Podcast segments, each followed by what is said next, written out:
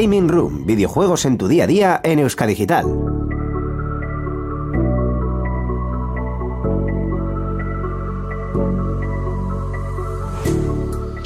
Cómo me gusta esta música, de verdad. Bienvenidos y bienvenidas a este quincuagésimo programa de Gaming Room. Hemos vuelto. Hemos vuelto. Y lo más gracioso de todo es que este programa no solo es especial por el número, sino que también da fin a la tercera temporada de este podcast, ¿no es así, Íñigo Sendino? Efectivamente, que Carmona, eh, temporada que ha sido fructífera, en la que hemos hecho muchas cosas, sobre Te todo. encanta esa palabra, y a mí también. Muchas eh, entrevistas, pero en la que también hemos tenido muchos contenidos interesantes y que, bueno, es una temporada en la que eh, hemos crecido como programa, se puede decir que sí. ¿Por qué no? ¿Por qué no decirlo? Sí. Me hace gracia como Íñigo habla de este programa como si fuese suyo y yo estoy todo orgulloso de lo que hemos hecho. Bueno, pero bueno, perdona, luego que él tengo que está aquí una cosa. tocando las teclas. También es verdad. Pues Hoy nos van a acompañar importantes figuras del mundo de los videojuegos. Pero antes de ello, para hacer el gilipollas, como siempre, vamos con el drop, ¿no? Tienes la flor en el culo, ¿eh? O sea, no has encajado este drop mejor en tu vida. Eh, bueno, cositas que pasan. Quiero, quiero marcar, quiero marcar un detalle y es eh, el- el- un poco lo que, lo que hubo fuera de cámaras, fuera de vídeo, fuera de grabaciones de Íñigo al principio de la temporada diciendo vas a hacer una entrevista y te vas a dar por contento y se acabó, ya verás. Y aquí estamos, 19 entrevistas más tarde. Bueno, eso que tiene, eh, la gente joven e inocente que dice E cosas que dice cosas que no corresponden, pues bueno. Ah, bueno. que no estamos hablando de ti ya. No, Íñigo, no estamos hablando de mí esta vez, por desgracia. También, también hay que decir una cosa y es, nunca le digas a un vasco no hay huevos. Efectivamente, Eh, efectivamente.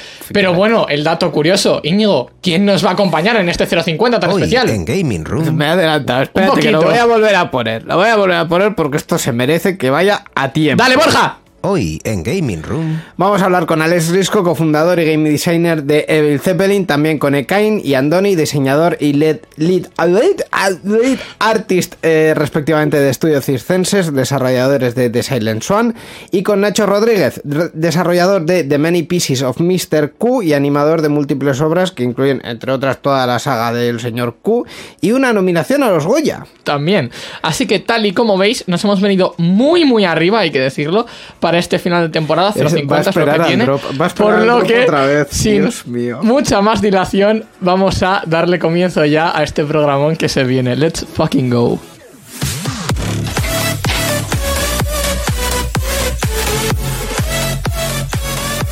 Accidente incluido, que se ha caído. El trípode. Cuestiones del directo, en fin.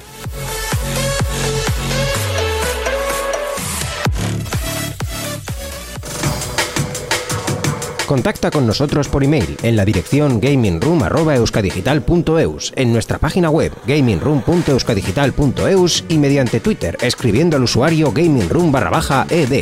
También nos puedes escuchar en iVoox, Spotify, Apple Podcast y Google Podcast.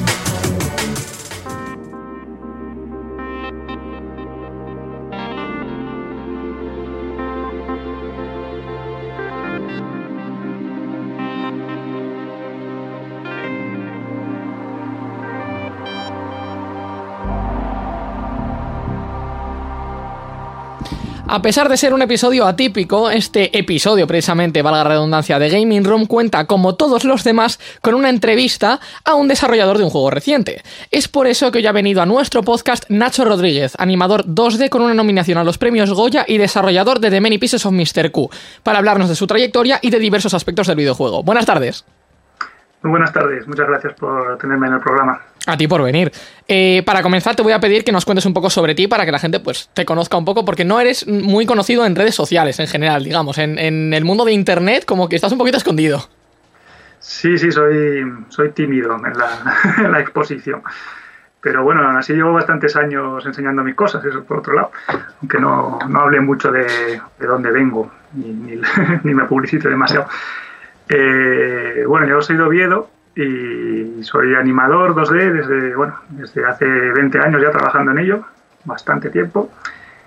Y nada, hice, venía más del mundo de la animación, pero siempre me interesó la interactividad, los videojuegos y tal. Y, últimamente pues estoy centrado en hacer el, pues eso, mezclar ambos mundos en un, videojuego que incluya la, la, animación más rica que he podido meterle ahí, que es de Many Pieces of Mr. Q.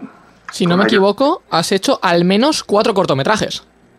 Mm, bastantes cosas he hecho, sí. El Mr. Q tiene unos cuantos, incluyendo un videoclip que está él. Eh, tengo otros, bueno, en total ocho videoclips he hecho para distintos artistas, músicos. Y sí, varios cortometrajes, como el que lleva a los Goya, que se llama Life Story. Eh, un montón, un montón de cosas. La Life Story, fíjate, para centrarnos un poco en el tema del premio, bueno, del premio de la nominación de, a los Goya. Eh, a Life Story lo vi en su momento, el, digamos eso, el, tema de que estaba, estaba nominado y demás. Eh, pero no me, no me enteré mucho del tema, así que tanto para mí como para los oyentes, cuéntanos un poco de qué va Life Story.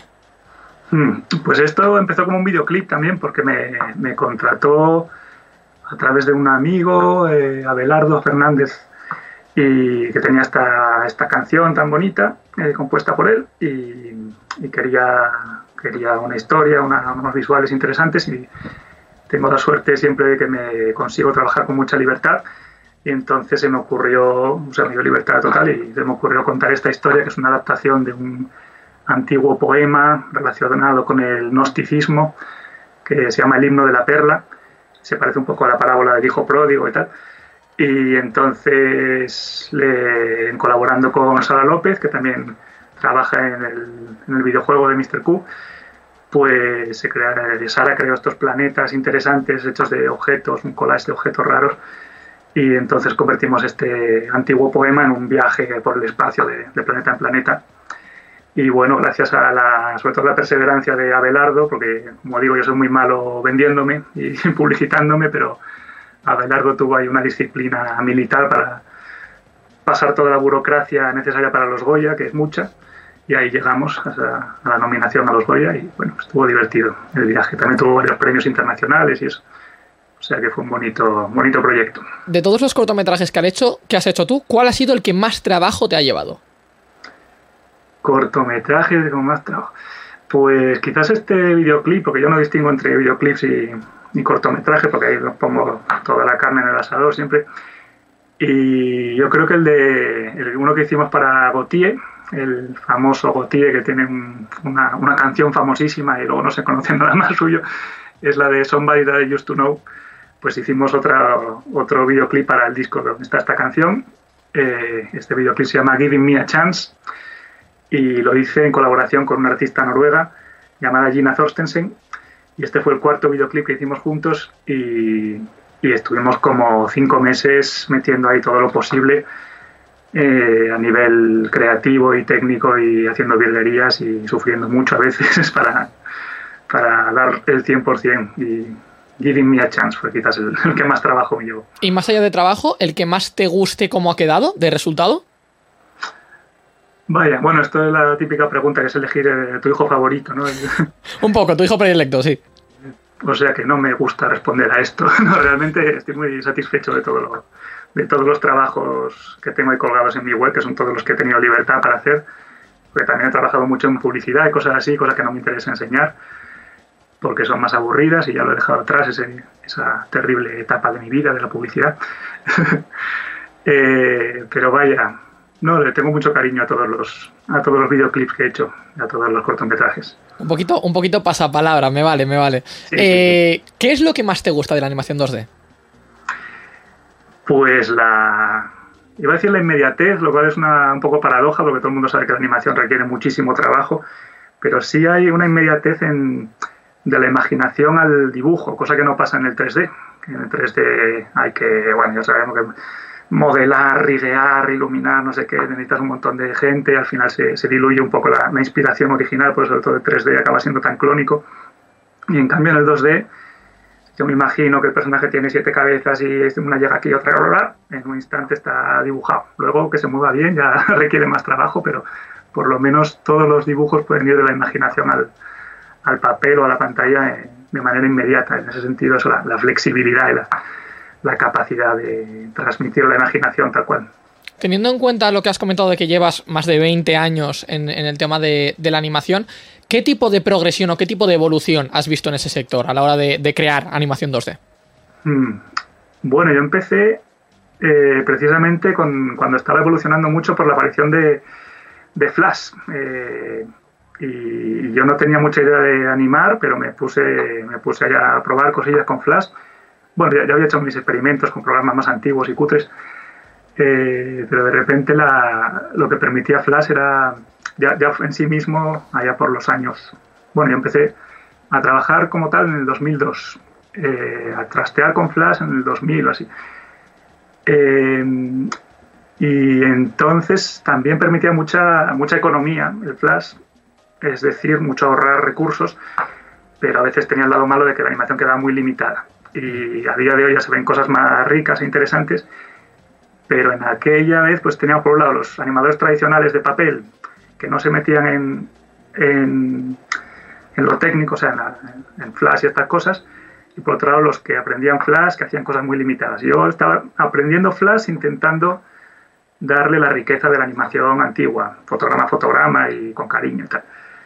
Y bueno, con el tiempo ya hubo más, más gente que también, o sea, a día de hoy hay muchos programas como el Toon Boom, el TV Paint, y esa animación pues se sigue haciendo limitada y otra más, más rica, o sea, ya no, es tan raro encontrar algo que sea a la vez digital, interesante, rico. También está siempre ese, ese, prejuicio que yo siempre me pareció ridículo de que, o sea, esa, esa, vaticinación de que el 3D iba a suplantar al 2D. Y quizás por el, por el éxito de, de Toy Story, ¿no? 1995 creo que fue, o sea que, eh, que es, una, es una profecía muy, muy pasada ya, precisamente lo, lo, que explicaba antes, que el 3D tiene cosas muy guays, pero, pero no, no puede llegar a la creatividad y a la flexibilidad del 2D con tanta rapidez. Entonces tú los ves como dos mundos paralelos, podría decirse. Eh, sí, bueno, está claro que con el tiempo la industria sabe conjugar lo mejor de cada uno, ¿no? Eh, y se hace, se hace muy bien a veces, sacar lo mejor de cada, de cada programa, o sea, de cada, de cada técnica 2D, 3D. Pero hubo un momento donde, sí, como siempre hay estos hypes eh, tecnológicos, lo mismo que pasa ahora con la inteligencia artificial, ¿no? que parece que la industria en general siempre quiera librarse de, del ser humano, le molesta al ser humano. ¿no? ¿Cómo voy a contratar que un artista loco que me, que me pida dinero y me lloriquelo? pues, pues lo mismo, el 3D nos va a librar de los dibujantes, la inteligencia artificial nos va a librar de los artistas. O sea, siempre hay este, esta especie de burbujas conceptuales, de hypes, que por supuesto cambian, el, cambian un poco la, evolución, pero nunca nunca nos vamos a librar de, del ser humano, por suerte, de estos parásitos molestos que somos para nosotros mismos. Me vas a permitir una, una, pregunta, y es que yo desde mi desconocimiento de 17 años que hablo, el Flash, a lo mejor estoy confundiendo yo con Adobe Flash Player. Eh, es eso, es eso. Es claro, Adobe Flash Player. Sí, sí, claro, esto es cosa de, de dinosaurios, que soy yo ya.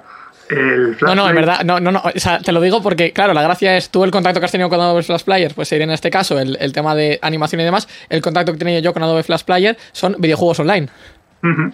Los primeros claro. videojuegos y tal que se crearon, tipo páginas free y estas cosas, pues ahí siempre estaba el Adobe Flash Player habilitado. Uh -huh. Y es que precisamente Flash permitía programar de una manera muy fácil y te ponía tan fácil dibujar como programar y juntar ambas cosas y entonces yo, que, que, llegué ahí con 19, 18 años, me ah, a comerme este, este mundo interesante. Y ahí me adapté y encontré mi manera de, de programar. Claro, ahora, ahora se llama Animate, el, el, programa. Y el Flash Player cayó en desgracia y lo quitaron hace un par de años, ya para siempre. Lo curioso es que en cuanto lo, en cuanto lo quitaron como plugin, eh, surgió un sustituto que se llama Raffle, y que permite reproducir los flash perfectamente online sin necesidad de plugins y que incluso vale para móviles. Y yo estoy a punto de sacar cosillas a través de esta técnica para que para demostrar al mundo, no es demostrar, es sencillamente usar la, la herramienta que más agradable me, me resulta, ¿no? Y todavía funciona, es lo, es lo loco que a mí me parece bien que la tecnología se quede obsoleta, pero entonces que salga una que lo haga mejor, porque yo todavía no veo nada que sirva para animar y dibujar y programar tan bien como lo hacía el Flash de, de, hace 20 años. Pues fíjate que estaba yo por, por pedir un minuto de silencio por el Adobe Flash Player y todos los juegos online que entro a día de hoy y tienes el no, requiere Adobe Flash Player. Y claro, no se puede jugar porque no hay Adobe Flash Player. Así sí. que mm, un minuto de silencio para todos los que no sean compatibles con la nueva tecnología. No, no dice Íñigo que no. Y, y al mismo tiempo, gracias a las nuevas creaciones para que no se pierdan estas joyas. Sí, sí, el Raffle este, e incluso hay gente que ha intentado archivar ahí todos los juegos que había en Flash y te deja bajártelos y bueno, Ah, sí, sí. hay maneras, hay por ahí arqueología interesante que hacer. Así, sí. Eh, yo tengo una última pregunta que hacerte ahora sí, antes de pasar a la, a la sección de- del juego en cuestión, que es, ¿tú has animado fotograma por fotograma como se hacía en Pixar, como se hacía en Disney con el papel cebolla y todo esto? Claro, así se anima, así se anima, sí, sí, aunque sea digital, pues sí, con el papel cebolla. En, en digital, sí, sí, sí, claro. es la única manera de, de hacer animación rica y viva. Hay muchas maneras de, de ahorrarte ese proceso, pero lo que te ahorras se lo estás quitando de, de vida y de calidad. ¿Pero en papel lo has hecho? Eh, pues como aprendí en Flash, siempre le tuve como mucho miedo y respeto al papel, porque ahí no puedes darle a play y ver rápidamente cómo queda, que es la, la maravilla de la, de- de la técnica del digital. Y cuando por fin me decidí, siempre en pequeños experimentos así en papeles y muy improvisadamente, pues para mi sorpresa ya tenía bastante integradas las, las reglas y quedaba bastante mejor de lo que me esperaba. O sea que sí, y últimamente también por alejarme de la pantalla, que ahora estoy diciendo cosas muy buenas de la tecnología, pero ahora me está hartando ya tanta pantalla a mi edad, eh, pues estoy volviendo a animar un poquillo en, mi libreta y simplemente pasando así como una hoja tras otra, sin mesa de luz ni nada. Y, y bueno, tengo alguna cosilla subida al Twitter ahí que, que tiene gracia. Salen cosas chulas, sí. Pues fíjate que te iba a decir, claro, el, el clásico, ¿no? Estamos eh, animando en papel, pulsa control Z. Ah, no, que no hay. Eh, pues pasando un poco para el, para el tema del Mr. Q. Eh, si no me equivoco, mm, el The Many Pieces of Mr. Q, que es el título entero del, del videojuego, que, que forma parte de la iniciativa PlayStation Talents, viene de tu animación Mr. Q. Exacto. Mr. Q es un personajillo que, que me salió, en realidad lo venía dibujando desde niño ya, creo, creo la, la primera vez que recuerdo desde los 13 años salió un monigote así que no tenía nombre, pero tenía este tipo de, de nariz y que en el fondo está inspirada del, del estilo de los años 50 y tal, y un estilo muy común en animación hacer este, este tipo de, de narizotas. Eh, pero concretamente del personaje secundario de la Pantera Rosa, ese hombrecillo blanco, pues me, me gustaba mucho esa simplicidad y esa, ese rollo de animación sencilla, muda y, y, muy expresiva, y de ahí viene un poco la, la inspiración. Y entonces en, fue en 2004 o 2005 que salió la primera animación de Mr. Q, que de manera improvisada, fue un, casi un minuto de animación tirando para adelante. Y, y ahí me di cuenta que tenía que ponerle nombre y, bueno, le puse este nombre que no significa nada realmente. Y ahí está, ahí bueno, empezó a tener, aunque yo, como digo, no se me conoce mucho, pero en, en los mundos de Flash y tal, pues empezó a, a expandirse esta animación, 2005, y de ahí me empezaron a venir, porque de aquello yo estaba trabajando en salvamanía.com, una página de, de salvapantallas y animaciones para salvapantallas, cosas así, animaciones políticas muy, muy de risa sobre Aznar y cosas así. y, y, bueno, fue a raíz de, de sacar a, a, Mr. Q como animación suelta por ahí que, que me empezaron a, a, venir encargos a mí personalmente y a me hice autónomo y ya desde ahí fue el principio de mi carrera más personal. Pues te voy a decir dos cosas. Y es, eh, primero que para los que estén en el vídeo, podemos ver a tu personaje ahí en la estantería del fondo que tienes. Aquí está. Ahí está. Ahí está, sí, sí. Tal cual. Claro.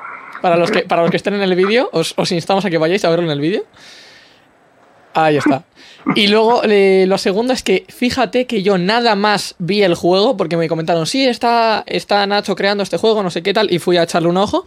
Y precisamente vamos a hablar ahora de, de ese tema, que es el, el tema de que um, has eh, publicado una demo en la Steam Next Fest del, del, pasado, creo que fue día 13, que empezó, eh, de junio. Y, mm, y precisamente que cuando lo vi dije, coño, a mí este personaje me suena de algo. Le di 400 vueltas todo el día hasta que dije, coño, el secundario, el personaje azul de la bandera rosa. Tal cual, ¿eh? Tal cual, sí, sí, sí. Eh, Tú de Mr. Q, de este personaje, has creado una animación, has creado varias... Pues esta primera que salió en 2005, eh, pues eso, fueron 50 segundos. Al poco tiempo hice otra de longitud semejante y era una continuación de la misma historia. Y así fue alargando esto hasta 2007, que llegó, pues se convirtió en un corto de unos 8, creo que 8 minutos. Y está por ahí en YouTube con el nombre Las aventuras de Mr. Q. Y, y, bueno, tuvo también cierta fama y repercusión por ahí.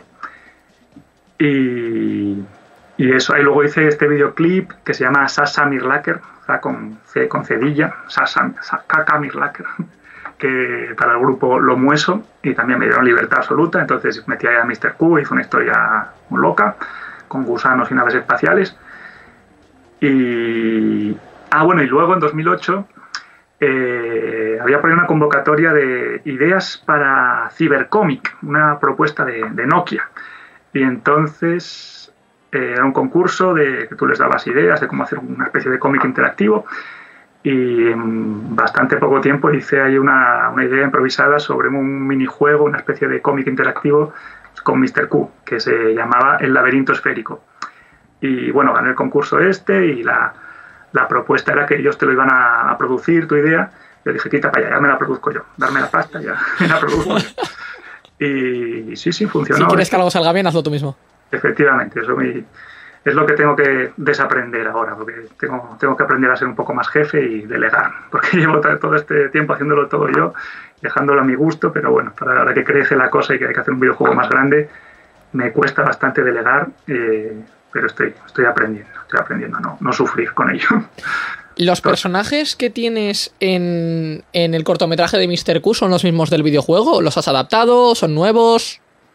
Eh, los del videojuego son nuevos todos. Todos. Sí, sí.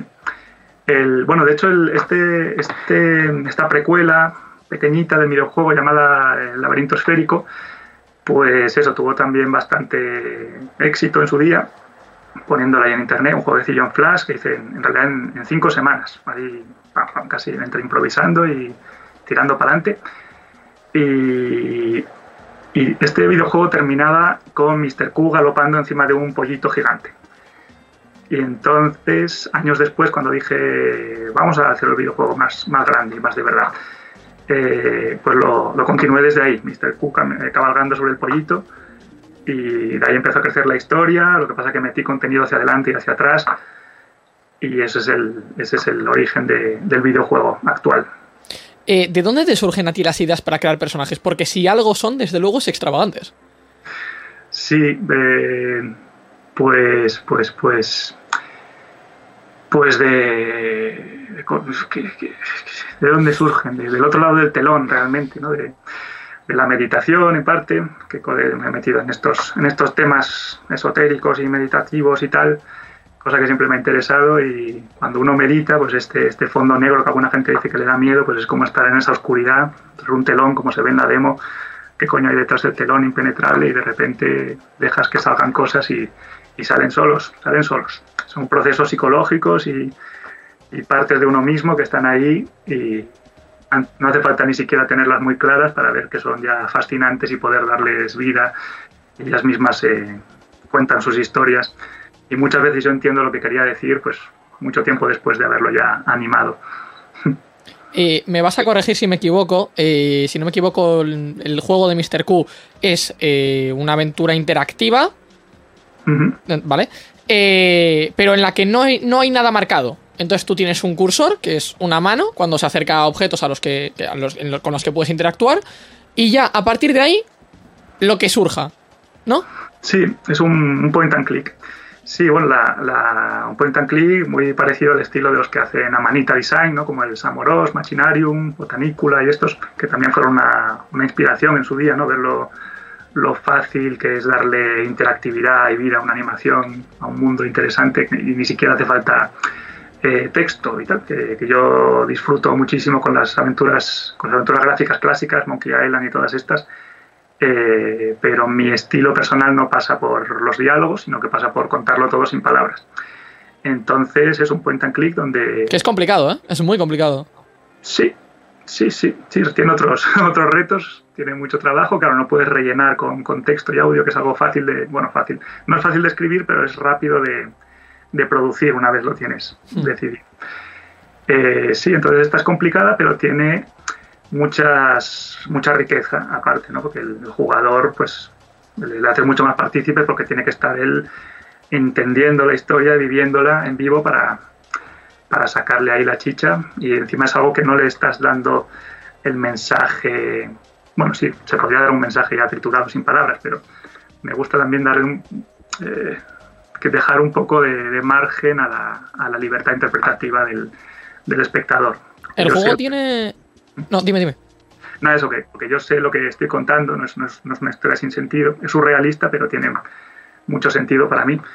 Eh, pero no le voy a dar este sentido ya triturado como, como, un, como un mensajito predigerido al espectador, sino que voy a dejar que él se meta ahí y deduzca y a la vez disfrute del, del, viaje. Interpretación propia, entonces.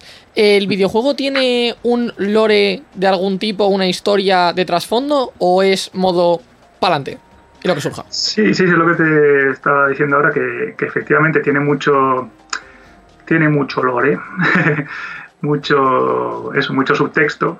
Eh, por ejemplo, por poner un, ejemplo, el, eso, Mr. Q había terminado galopando en la, anterior aventura del laberinto esférico, galopando sobre un pollito gigante. Y, y, entonces empecé en ese punto, pero Mr. Q se había quedado. Mmm, esto es un poco spoiler del lore, pero bueno, solamente para, para que veáis cómo funciona mi cabeza. Spoiler alert, gente, spoiler alert. Spoilers de que ni siquiera hace falta entender esto para disfrutarlo, ni, ni, ni, es la clave del juego, sencillamente para explicar cómo funciona esto de, de lo que llamo el lore o el, o el subtexto.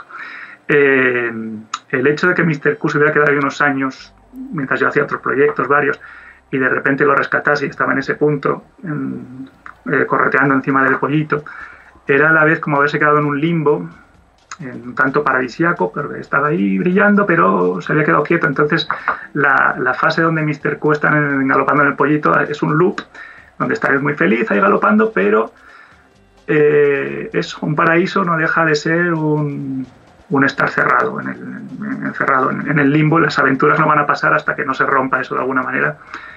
Entonces, toda esa, esa parte del puzzle tiene que ver con comerse una manzana, y aquí ya se ve un poco por dónde van mi, mis inspiraciones, y eh, acabar siendo, bueno, no, no, no, digo lo que le pasa, pero ya se ve un poco en el tráiler, pero en fin, se va, va, se va a romper en tres cachos Mr. Q y ya no, ya no hago más spoilers, aunque eso se ve en el tráiler. Sí, lo de, sí, lo del tráiler, lo de, el tema de partirse, sí, sí, sí. Entonces es por un lado ese, esa simbología que, que enlazo con eh, salir de, de, un, de, un, de, un, paraíso, pero que era una cosa estática, y aquí empieza la aventura que requería pues, este sufrimiento de haber sido roto y partido. Entonces las figuras que hay alrededor operando esto, el, el, el, guante que te da el regalo, el viejo que no sé qué, no sé cuánto, pues son todos actores, casi arquetipos de, esta cosmogonía y, y, entonces tiene, tiene su chicha. Aunque, eh, perdona, aunque la, en la, superficie lo que se vean son persecuciones, carreras y slapstick, eh, me gusta que el, la superficie parezca tonta, y lo es, pero el fondo sea lo más profundo que yo alcanzo a, a sondear. Eh, vamos a meternos un poco de cara a mm, lanzamiento de juego y futuro y demás. Ahora es cuando entramos un poco en Barrizal. Eh, ¿Qué nos dirías a los que hemos probado la demo del Steam Next Fest? Nos hemos quedado con cara de ¿qué es esto? Quiero más. Pues son muchos, son muchos. Eh, y la, la, principal crítica, si se puede decir así, es, es muy corta, es muy corta. Lo cual me lo tomo como un cumplido porque queréis más, queréis más. Muy bien. Queremos más, queremos más. pues habrá más, habrá mucho más. Y y muchos más puzzles, eh, que no se piense que esto es animación de hacer clic y tirar para adelante, aunque empieza así, empieza un poco así, porque quería narrar unas cosas antes de que llegara el puzzle. Luego tenéis ese mini, mini puzzle muy sencillo eh, con el arcade, pero la aventura está llena, llena de, de, bueno, todos los puzzles que he podido meter y exploración y caminar por aquí y por allá. Y, o sea que va muy de la mano una buena o sea, animación, lo más rica que, que he conseguido hacer con, con, narrativa, con surrealismo y con muchos puzzles. Y hmm, yo creo que será un viaje satisfactorio. ¿Tienes una fecha de lanzamiento prevista o algo pensado? Eh, sí, creo que lo íbamos a sacar en 2018. Ah, bien, Estu estupendo. Yo pensaba que en 2018 iba a estar con un par de meses desde que encontré a Gamera Nest. Yo tenía este proyecto ya, este proyecto empezado y medio en un cajón mío y de repente encontré a, a Gamera Nest y dijimos, para adelante, ah, esto lo, lo, termino yo en un momentín y encima va a ser muy rápido y para consolas y para todo. Pues todo se ha ido complicando. Yo, por un lado yo quise meter mucho más contenido del que había. Eh, la, técnica de pasarlo de Flash a, Unity ha sido lentísima, lentísima, con un montón de, de, escollos, pero lo estamos superando todos. Entonces, todas las fechas que yo he pensado que iba a ser ya la buena, se han ido retrasando, pero ya, si hemos lanzado la demo, es porque ya hay cierta, o sea, que no, no me atrevo a decirlo con seguridad, porque como digo, desde 2018 vienen pasando desgracias, aparte de las desgracias globales, que nos vienen retrasando todo, pero parece que va a ser realista ya sacarlo a principios del 23, del A año que viene. 23. ¿Q1 Yes. Q2 puede ser? Q1 casi con mucha probabilidad. Vale, vale. Te tomo, te tomo la palabra, te la tomo. Bueno, toma- se toman muchas cosas en la vida. Eh, ¿Tienes algo pensado más allá del lanzamiento de Mr. Q de cara a futuro? Tal vez algún otro cortometraje, más videoclips, otro videojuego, tal vez, una secuela. Eh, sí, tengo, como ya digo, que la, eh, yo he metido aquí todo el contenido que he podido, que he podido físicamente, pero las ideas mías continúan y continúan y salen solas. Y entonces. El proceso creativo del artista, ni más ni menos. Sí, pues, ahí, pues tengo muchas más ideas y de hecho ya tengo pensada la siguiente parte, por lo menos como una hora de... O sea, la, la primera hora de la siguiente parte ya está concebida y diseñada. Falta eso, trabajo duro de animar y producir y tal. Eh, pero bueno, lo primero que quiero hacer es terminar este, que nos quedan unos cuantos meses de, de- de curro duro, y, y ver entonces quién soy yo ahora de nuevo, porque todo esto empezó, aunque yo esté hablando de eso, que me centré con Gamera en 2018, este videojuego como proyecto empezó en 2012, o sea que hace 10 añazos, y ya no soy el mismo que cuando empecé, que, cuando, que ahora mismo. Quiero decir que lo primero que quiero hacer es tomarme un respiro, a ver cómo, qué, qué pasa en la vida y en el mundo, y- pero seguramente que rápidamente llegará la, la producción de la siguiente parte, porque, porque hay cuerda para el rato aquí con Mr. Q. ¿Alguna vez se te ha ocurrido hacer una serie de animación tipo La Pantera Rosa con Mr. Q? Pues yo disfruté mucho haciendo mis cortos eh, y las mini escenitas que se me ocurren, pues las subo a Twitter y ya está. Pero claro, la serie, que parece el paso lógico, ¿no? Me da bastante vértigo porque soy muy desconfiado de la industria, que me, parece muy difícil eh, llegar a una producción así grande y mantener tanto el control creativo, la calidad y, que no se convierta en una parodia de lo que del impulso original. Entonces yo de momento estoy feliz en el underground, también por eso no, no he sido más conocido hasta ahora. Eh, quizás se, dieran, se den las condiciones en el futuro para que quizás con un buen equipo, unos buenos productores y cosas así, pero de momento no quiero correr y vender una moto muy que, que se me escape de las manos, precisamente. Pues muchísimas gracias por estar hoy con nosotros, Nacho. Te deseamos mucha suerte con el lanzamiento del videojuego en, en Q1 2023 en principio. Y allí nos tendrás en primera línea en cuanto salga para probarlo. Eh, esperamos tenerte de vuelta muy pronto y he de decirte que necesito un peluche como esos. Muchísimas gracias. Esto lo fabricó la, madre de Daniel Sánchez, el jefe de Gamera, y bueno, los, lo hizo muy bien y muy encantador. A ver si los quiere hacer en serio, no sé yo. Pues muchas gracias por estar con nosotros, Nacho. Gracias a vosotros. Hasta pronto.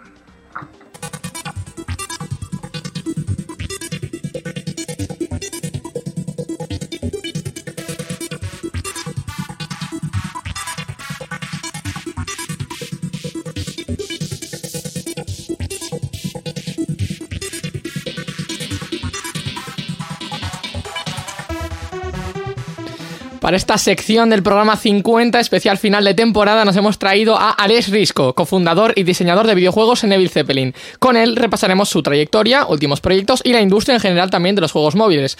Eh, voy a poner un poco de contexto antes de, empezar con el tema. Conocí personalmente yo a Alex, tuve la suerte de conocerlo en la Euskal Encounter 29, la edición de 2021, en las conferencias y talleres que ofreció.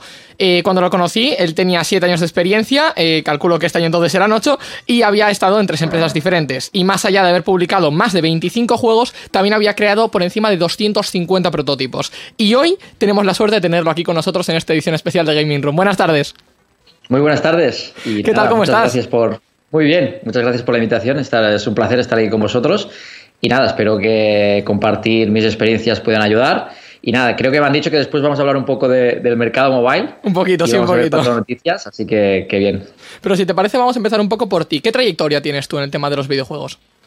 Vale, pues uh, yo principalmente soy diseñador de videojuegos, es decir, podríamos decir que es como el arquitecto, ¿no? Uh, podemos decir que, bueno, en, videojuegos lo que es el desarrollo hay como tres patas, que es uh, la, pat la, pata de programación, que seguramente es la más conocida, la pata de, de arte y después tenemos lo que sería la pata de diseño, ¿no? y yo soy esa tercera pata, que seguramente es la menos conocida, ¿no? Pero bueno, es la, seguramente una de las más importantes porque es como la primera pata ¿no? que, que surge en un, en un, desarrollo de un videojuego. Y nada, yo principalmente llevo este rol, sí que es verdad que he estado también pues bueno, en, en tareas más de organizativas en cuanto a organizar la, la, la, empresa, ¿no? el estudio, pero principalmente pues bueno, hecho de diseñador. Diseñador un poco bastante amplio, ¿no? porque bueno, cuando es un estudio pequeño pues tienes que hacer un poco de todo. Dentro del rol de diseñador pues hay diseñadores que se encargan de la economía, de la interfaz, en mi caso, pues bueno, me ha tocado pues hacer un poco, un poco de todo, ¿no? Por lo tanto, pues bueno, podemos decir que es bastante complejo y bastante amplio, ¿no? Lo que hago dentro de, del estudio. ¿Cómo llegaste a, a, lo que eres hoy en día? Es decir, ¿por qué pasos de aprendizaje has pasado? Vale, eso es interesante, ¿no? Porque yo no, no tengo formación en cuanto a desarrollo de videojuegos, nunca, nunca estudié nada de, de, videojuegos. Yo sí que lo que hice fue, bueno, estudié lo que es empresa, después hice un, grado de publicidad y relaciones públicas y nada, a partir de ahí, pues bueno, escribí un blog, ¿no? Empecé a escribir un blog porque bueno, me interesaba mucho lo que era la publicidad dentro de los videojuegos. Después también eh, me entró mucha curiosidad ¿no? para los sistemas de monetización dentro de los videojuegos free to play. Porque bueno, sí que es verdad que empecé más en la parte de publicidad, ¿no? cómo se podía integrar la publicidad en los videojuegos y que fuera un, un sistema de monetización. Pero después, pues bueno, eh, con eso pues me interesó mucho el mundo del free to play. Y nada, con ese blog pues iba escribiendo hasta que bueno, un estudio pues eh, le gustó lo que escribía, me contactó y fue pues mi entrada dentro de los videojuegos, ¿no? Así que bueno, desde aquí animar que cualquiera que le guste las, los videojuegos realmente se puede entrar de, de muchas maneras, no solo eh, sabiendo programar o sabiendo dibujar o pintar, ¿no? Es decir, yo creo que hay, hay muchos, muchos canales, ¿no? También vemos que el marketing es una cosa muy importante dentro de los videojuegos y realmente, pues bueno, es un sector que cualquier perfil podríamos decir que, que podría encajar. Has mencionado los, los, videojuegos free to play y bueno, yo ya uh -huh. lo sé porque tuve la, la suerte de poder, acceder, de poder estar en tus conferencias, pero para la gente que también nos esté escuchando, si sabe un poco de, del tema, el género free to play es muy común en videojuegos móviles, que es en lo que te especializas tú. Sí, uh, al final el free to play sí que es verdad que lo, lo solemos uh, localizar más en, videojuegos para, para, móviles, pero sí que es cierto que sus orígenes ya es de, los juegos de na navegador, sobre todo en MMOs, ¿no? Al final es un modelo de negocio pues, uh, que no tiene barreras de entrada para los jugadores, es un juego total, son juegos totalmente gratuitos y se monetizan pues, ya sea pues, con publicidad o microtransacciones. Y eso años atrás, antes de incluso de la llegada de los dispositivos móviles, pues bueno, hubo un boom bastante grande, ¿no? De juegos MMO y era un poco la manera que tenían para poder atraer usuarios, ¿no?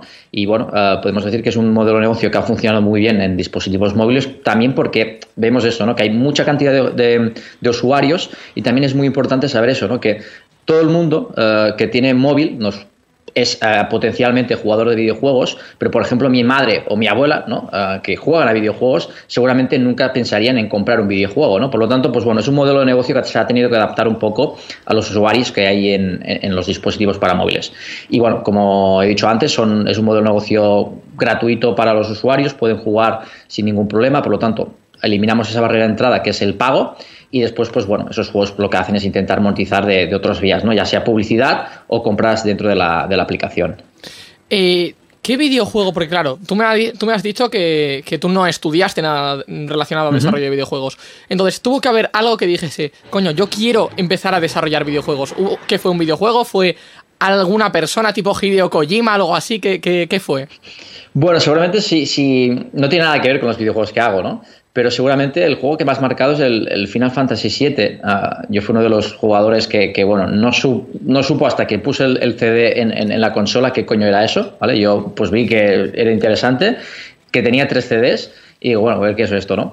Y realmente me enganchó bastante ese juego y, y, vi cosas muy interesantes, ¿no? Y yo creo que ahí seguramente es donde dijo, ostras, pues sí que me gustaría hacer uh, videojuegos, ¿no? Pero podemos decir que, que hasta realmente me, contactó un, una empresa de videojuegos. Nunca pensé realmente que me, que me dedicaría a ello, ¿eh? es decir, fue, fue curioso, ¿no? Pero, pero es una, una, cosa, a lo mejor ahora sí que es diferente. Yo creo que hay muchos más uh, centros de, formación, ¿no? Y yo creo que es a día de hoy, pues bueno, lo que es la educación en videojuegos pues está al alcance de cualquiera, ¿no? Pero me acuerdo que, bueno, en, en, mi época realmente no era, no era algo que, que uno pensara, ¿no? Que se, que se dedicaría a ello, ¿no? Y realmente sucedió un poco todo de rebote. Es decir, ni yo mismo me explico, ¿sabes? Como una persona que estudió empresa, pues acabó, pues eso, desarrollando videojuegos. Te tengo que decir, fíjate, que ya, ya, que lo has comentado respecto a educación, sí que es verdad que las puertas están mucho más abiertas, pero te lo digo yo que voy a pasar a la universidad el año que viene, no hay ni siquiera las opciones que harían falta de, de estudio de desarrollo de, de, alguna base de desarrollo de videojuegos. Sí que está el tema, claro, de diseño gráfico y demás, o de informática o tal, que al final puedes acabar derivando en, ¿no? Por, por especializaciones sí. en cuarto año, por másteres o por lo que sea. Pero verdaderamente hay muy, muy pocas carreras y muy, muy pocos estudios de por sí dirigidos exclusivamente al desarrollo de videojuegos. Eh, y aparte del Final Fantasy VII, que ya que ya que comentabas tú, pues fíjate que, es un juego muy controversico, ¿no? Un, juego que ha alabado a mucha gente y que también ha criticado a mucha gente. Eh, ¿Tú cuándo, o sea, con qué videojuegos empezaste a, jugar y a qué edad? Uf, pues bueno, cuando era pequeño, uh, creo que la, primera consola que tuve fue la, Mega Drive. Uh, no te sabría decir cuántos años hace de esto. Y me acuerdo que, bueno, me, me, compré la típica caja donde venía pues el Sonic 1 y después el Virtual Racing, que era un juego de coches. Yo jugaba bastante más al Sonic y mi padre uh, también le gustaba jugar, pero en ese caso jugaba más al, al, Virtual Racing. Y seguramente esos son los primeros juegos que, que jugué, ¿no? Después pues vinieron Sonic 2, Sonic 3, ¿no? De, de, la, saga, de la saga del Sonic. Los juegos de lucha también me gustaban mucho, como uh, Mortal Kombat uh, o Eternal Champions. Y yo creo que empecé bastante, ¿no? Un poco cuando ya las videoconsolas pues era un poco más, pues bueno, lo que era la doméstica, ¿no? Lo que era la, la, guerra Super Nintendo Mega Drive, realmente la viví, ¿no? Porque sí que es verdad que ahora mismo yo creo que es mucho más fácil que una persona puede tener dos o tres consolas, pero en mi época o elegías una consola u otra, ¿no? Era realmente Uh, el poder adquisitivo no era tanto como para tener dos videoconsolas y uno tenía que elegir, ¿no? Ya existían como esa competición, ¿no? Es esa guerra que había entre qué es mejor, la Super Nintendo o la Mega Drive. Después uh, vino Sí que es verdad que hubo también, eh, después me pasé a la PlayStation, que en, esa época había la PlayStation, la Sega Saturn y la Nintendo 64. Hay que decir que la Nintendo 64 yo creo que tenía juegos más interesantes, pero fue el boom de la PlayStation, ¿no? Y a partir de ahí, pues bueno, sí que es verdad que he sido bastante más de Sony, porque bueno, al final yo creo que la PlayStation 1 fue una de las consolas que en su día pues fue de las mejores y bueno, pues te quedas un poco ahí, ¿no? Y ahora realmente, pues lo que juego sobre todo son juegos para móviles, porque bueno, al final es a lo que me dedico y bueno, intento dedicar mi tiempo pues a ese tipo de, de juegos. La, la, guerra Sega Nintendo, ¿no? Que comentabas sí. antes, muy, muy clásica cuando los inicios de los uh -huh. videojuegos. Eh, pues haciendo ya salto temporal absoluto, eh, en verdad me has hecho tú muy buena cronología, la verdad, para, para empalmar ahora, pero haciendo uh -huh. ahí un poco salto temporal de, de la última pregunta, eh, he comentado que llevas ya, pues eso, eh, si el año pasado llevaba siete, este año llevarás ocho años en la industria. Sí. ¿Qué has hecho en estos ocho años? Pues la verdad es que hemos hecho muchas cosas. Uh, hemos, hemos hecho juegos que han funcionado, juegos que no han funcionado. Al final, la industria de videojuegos es un poco, un poco así, ¿no? Incluso hay juegos que, que, nunca han llegado a ver la luz, ¿no? De hecho, el primer videojuego en el que estuve, estuvimos un año, año y medio y nunca llegamos a publicar. Nos quedamos en una, en una especie de, de alfa pública, ¿no? Y bueno, sobre todo en, este, en estos años, seguramente el juego que más tiempo he dedicado es eh, el Quest for Fuel, que era un juego, pues bueno, de temática Mad Max él pasó por varias fases. La primera fase fue un juego de combates por turnos, no funcionó y después lo decimos más uh, un combate más idle, ¿no? Tipo Mobile Legends y tampoco funcionó. Y bueno, el año pasado sí que se publicó un juego pues que, que medio funcionó y que es el que un poco el juego que, que, nos está ayudando ¿no? a nivel de estudio. Y actualmente, pues bueno, tenemos dos proyectos en, dentro del estudio, que uno es Match Titans, que es un juego de cliente para un publisher, que es el que ahora mismo nos mantiene como equipo. Y después estamos haciendo una IP propia, que es de Elementia, que bueno, son dos juegos bastante parecidos. Nosotros siempre desde siempre hemos hecho juegos RPG, ¿no? Juegos de rol, sobre todo lo típico, ¿no? Pues tienes una colección de personajes, tienes que, que, que muchos personajes, eh, hacer un equipo de 3, 4, 5, 6 personajes. Y bueno, realmente llevamos mucho tiempo pues, posicionados en ese sector y los juegos que estamos haciendo ahora pues también siguen esa filosofía. Sí que es cierto que hemos venido más de una, de una tipología de juego más idle, más casual, más, eh, más sencillo seguramente, ¿no? De, jugar. Y ahora pues bueno, estamos haciendo un juego pues que tiene un poco más de estrategia y estamos haciendo, estamos volviendo ¿no? a lo que es uh, los combates por turnos. ¿Y qué supuso para vosotros el tema de, de la pandemia de 2020 en, a nivel de equipo? Sí, a ver, nosotros siempre hemos, sí que es cierto que mm, los dos primeros estudios en el que estuve, pues era presencial, pero lo que es Seville Zeppelin, que llevamos ya tres, cuatro años, más o menos, eh, como empresa llevamos un año y medio, pero antes, antes de ser empresa, pues sí que estamos desarrollando. Siempre hemos trabajado en remoto, por lo tanto, pues bueno, la pandemia realmente no nos afectó demasiado. Es decir, continuamos jugando, trabajando en remoto.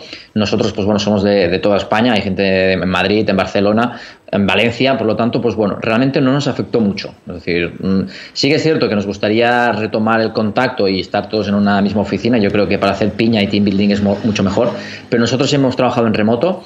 De hecho, yo creo que es uno de nuestros puntos fuertes, que, llevamos mucho tiempo y realmente no sabemos organizar. Y no sé, no, no, nos afectó, la verdad. Si quieres ahora, eh, te, dejo un hueco para profundizar un poco más en los juegos, en los proyectos actuales que tienes, que me has comentado, para que derives un poco más en cada uno de ellos. Vale, a ver, nosotros eh, dentro de, de, la empresa tenemos dos proyectos, por lo tanto podemos decir que tenemos dos equipos de desarrollo, pero sí que es cierto que a nivel tecnológico comparten, ¿no? Es decir, son dos juegos que visualmente son totalmente distintos. Uno es 3D, uno es de, robots, ¿no? De mechas gigantes, tipo Evangelion, para decirlo de un modo, ¿no? O Pacific Rim. Y bueno, uh, ambos me, has puesto dos referencias muy buenas, ¿eh? Muy buenas, muy, top, ¿eh?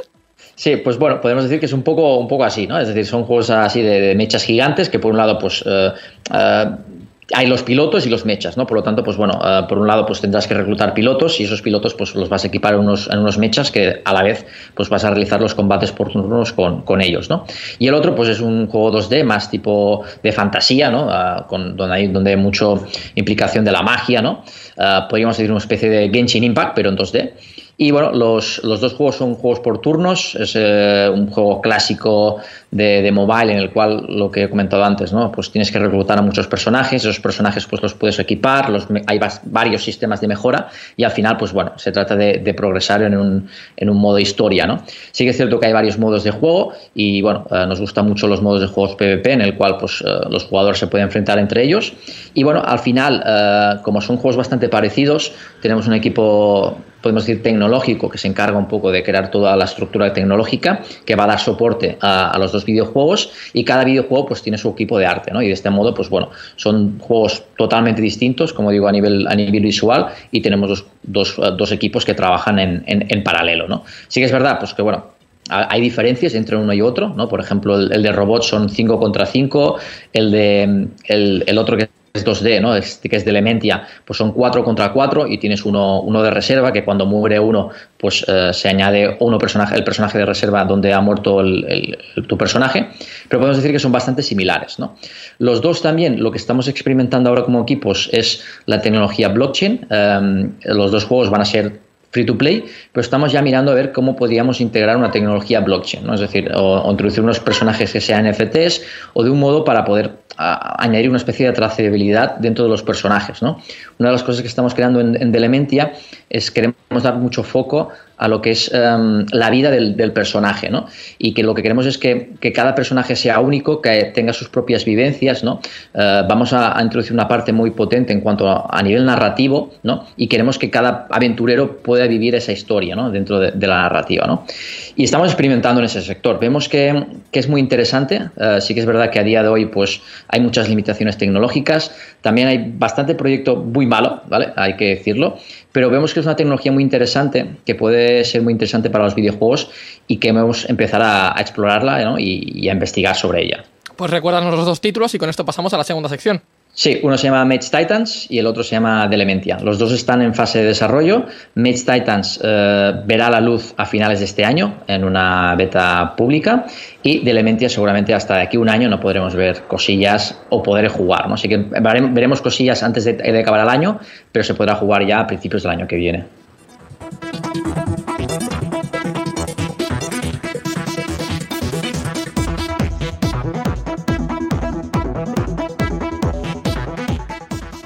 Y vamos a pasar ahora a la segunda parte de la sección que se trata de la industria de los juegos móviles. Vamos a hablar un poco de, cómo está eh, situado a, día de hoy. Te voy a dar un par de datos de AEBI del, del anuario de 2021, que son que el 27% de los gamers españoles juegan en smartphone, que es la cifra más alta junto con el número de consolas, eh, y que el 12% juega en tablets, que también es un número bastante alto. Con esto, claro, nos colocamos en un 39%.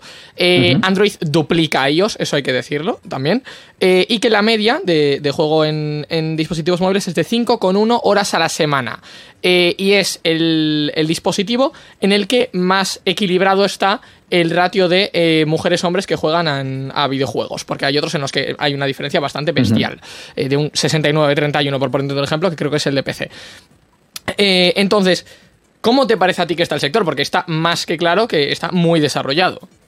A ver, hay que decir que, la facturación de dispositivos móviles creo que ya el año pasado eh, sobre, era de la mitad de toda la facturación total. De hecho, pues bueno, ya hace tiempo ¿no? que sobrepasa la facturación de PC y de, y de videoconsolas. Es un mercado que al final, eh, yo siempre lo digo, ¿no? Es decir, el acceder a un videojuego para móviles es mucho más fácil, ¿no? Porque casi todo el mundo tiene la penetración mobile, ¿no? Casi todo tiene un, dispositivo móvil, por lo tanto tiene acceso a los videojuegos, ¿no? Si hablamos de PC y de consola, pues bueno, para poder jugar un juego de PC o consola, pues evidentemente tienes que tener una videoconsola o un PC, ¿no? Y ahí podemos haber rangos, ¿no? Porque puedes tener un PC sencillito, un PC mejor, ¿no? Para jugar a mejores juegos, ¿no? Podemos decir que tanto en PC como en consola, eh, tener que jugar a videojuegos no deja de ser una inversión, ¿no? Haces una inversión para obtener el hardware necesario para, para hacer funcionar el videojuego. En cuanto a un videojuego para móvil, pues al final los móviles pues los usamos ya al día a día, por lo tanto lo que es el acceso a él es mucho más fácil, ¿no? Por lo tanto, eh, vemos que mm, es por eso ¿no? que, vemos que en cuanto al uso de, de, juegos para móviles, pues tanto hombre como mujer está bastante equilibrado. ¿no? Y yo creo que un poco la, lo que comentaba algo antes, ¿no?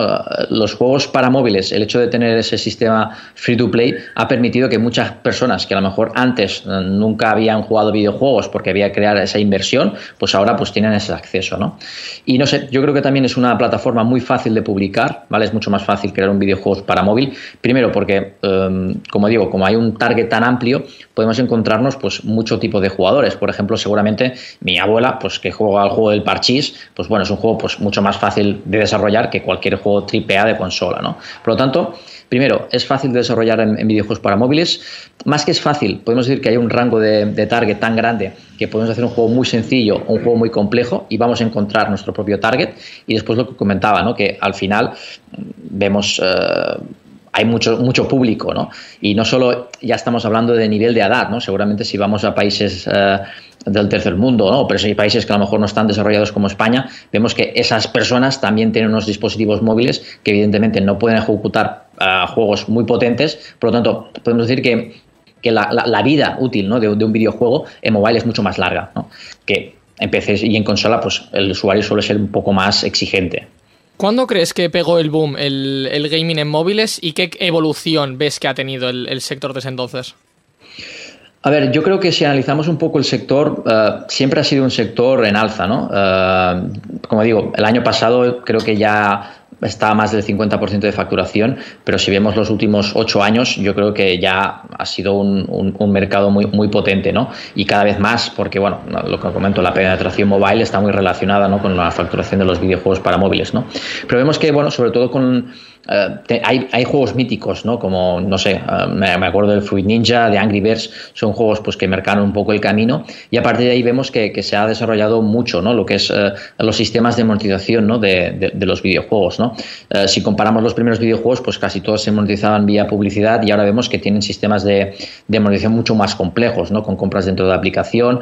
Fortnite, por ejemplo, introdujo, ya existía, ¿no? Lo que era el concepto de pase de batalla, ¿no? Pero a día de hoy, por ejemplo, no, casi todos los juegos introducen ese concepto, ¿no? Es un concepto que ya existía a lo mejor hace 20 años con los videojuegos para navegador, ¿no? Pero eh, un juego mainstream como el Fortnite, pues ha popularizado ese sistema y vemos que es un, un sistema que funciona muy bien, ¿no? Además también es un sistema que yo creo que se ha adaptado muy bien eh, actualmente porque la asociamos mucho a un sistema de suscripción, ¿no? Vemos, por ejemplo, plataformas como Netflix, eh, Spotify, seguramente hace 10 años esos sistemas de suscripción, pues bueno, no funcionaban tan bien, ¿no? A día de hoy, pues bueno, podemos decir que la gente paga Netflix, la gente paga Amazon, la gente paga Spotify, es mucho más sencillo, entiendes que, bueno, tienes un servicio y pagas un precio más o menos cerrado y siempre el mismo, ¿no? 10, 12 euros al mes, y vemos que esto se ha introducido con el pase de batalla, ¿no? Yo creo que es fácil de detectar y por eso yo creo que también eh, el hecho de que estas plataformas como Netflix o Spotify hayan incorporado sistemas de suscripción, yo creo que los pases de batalla también han funcionado muy bien por eso, ¿no? Porque se asocian a estos sistemas, ¿no?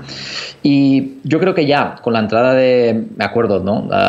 tanto de, también hay que hablar de, seguramente, de, de los juegos en, en, Facebook, ¿no? Cuando habían los juegos por Facebook, los juegos sociales, que hubo como la transición de Facebook a, a mobile, yo creo que eso también ayudó muchísimo. ¿no? Ah, por ejemplo, eh, si vemos a día de hoy los grandes juegos que funcionan a día de hoy empezaron en, en Facebook. ¿no? Ah, mira, por ejemplo, Candy Crush o no sé, el um, Dragon City, ¿no? que es un juego hecho en España, o el propio Clash of Clans. Son juegos que, bueno, que estuvieron en esa transición ¿no? de juegos sociales en plataformas como Facebook y emigraron a, a mobile. ¿Qué empresas de videojuegos móviles te han marcado a ti un poco el camino o las directrices de, vale, si esto está funcionando, esto no está funcionando? Yo creo que Supercell es un, claro ejemplo de, empresa que, por un lado Supercell, ¿vale? A nivel, a nivel europeo, que es una empresa de, Finlandia. De hecho, pues bueno, en eh, Finlandia hay una cultura de, desarrollo muy potente, surgida sobre todo eh, por Nokia, ¿no? Eh, aunque Nokia, pues bueno, a día de hoy, pues casi no existe. Sí que es cierto que ahí pues se creó pues un buen caldo de cultivo ¿no? de desarrolladores de videojuegos, ¿no? Y por ejemplo Angry Birds también son, son, son de Finlandia y vemos que es un, un, sitio donde se han creado muy buenos estudios, ¿no? Yo creo que el, el principal es Supercell, tiene una política muy interesante. Si analizamos sus juegos, pues son juegos muy buenos y que han marcado, ¿no? Uh, si analizamos, por ejemplo, um, Clash Royale, ¿no? Todo el tema, el sistema que tenía, ¿no? De, conseguir cofres y abrir los cofres es un sistema que, hemos visto repetido ¿no? en, muchos otros videojuegos. ¿no? También Brawl Stars uh, iteró un poco con ese sistema y hemos visto que es un sistema de, de, los cofres, ¿no? que ganabas como las llaves y con esas llaves después había los cofres. Si vemos, detectamos que Supercell ha sido una empresa que todos los juegos que han sacado después han sido imitados. ¿no? Y después también me gustan mucho los juegos uh, de Japón, ¿vale? Me gusta mucho Uh, aunque no me entero mucho de, de, de, lo que, de lo que exponen, pero sí que es verdad que en, sí, un poco en los, Japón... los, juegos estos con títulos en japonés que acaban siendo RPGs, ¿verdad? De, de Sí. mundo abierto, o RPGs, MMORPGs, o de batallas en cooperativo online, o cosas así, sí. Mm.